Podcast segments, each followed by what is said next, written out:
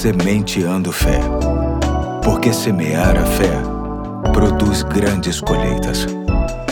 Aqui é o Pastor Eduardo, já segunda-feira, dia 11 de outubro de 2021, e me sinto honrado por ter a sua companhia em mais um início de semana no meio de um feriadão, e para tanto quero compartilhar uma mensagem muito especial. Vamos ouvi-la. Olá, sou Pedro Henrique, sou filho do Pastor Eduardo e membro da Igreja Batista Fonseca.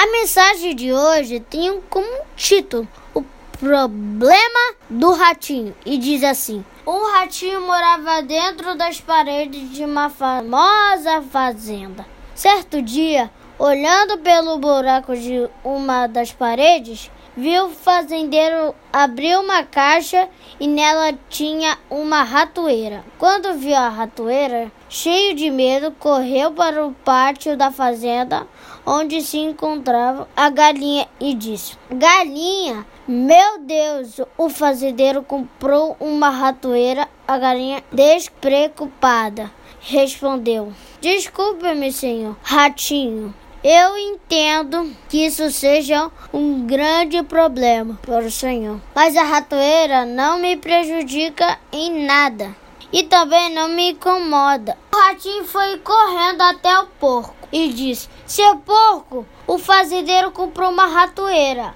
O porco, assim como a galinha, também respondeu: Desculpa-me, senhor ratinho, mas não há nada que eu possa fazer, e isso não me incomoda. O ratinho então foi até a vaca na esperança que ela pudesse ajudá-lo e disse: Senhora vaca, o fazendeiro comprou uma ratoeira. A vaca respondeu com certo desprezo: Me desculpe, senhor ratinho, mas isso não me traz nenhum perigo.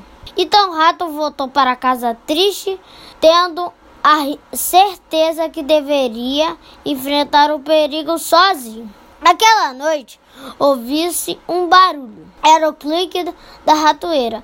A esposa do fazendeiro foi ver o que havia pego na ratoeira. E como estava escuro, não percebeu que era a cauda de uma cobra venenosa. A cobra picou a mulher e com o susto da picada, a mulher caiu e quebrou a perna. O fazendeiro levou imediatamente ao hospital. Foi rapidamente medicada e voltou para casa. Como ainda estava fraca e com a perna doendo muito, o fazendeiro resolveu fazer uma canja de galinha para a esposa.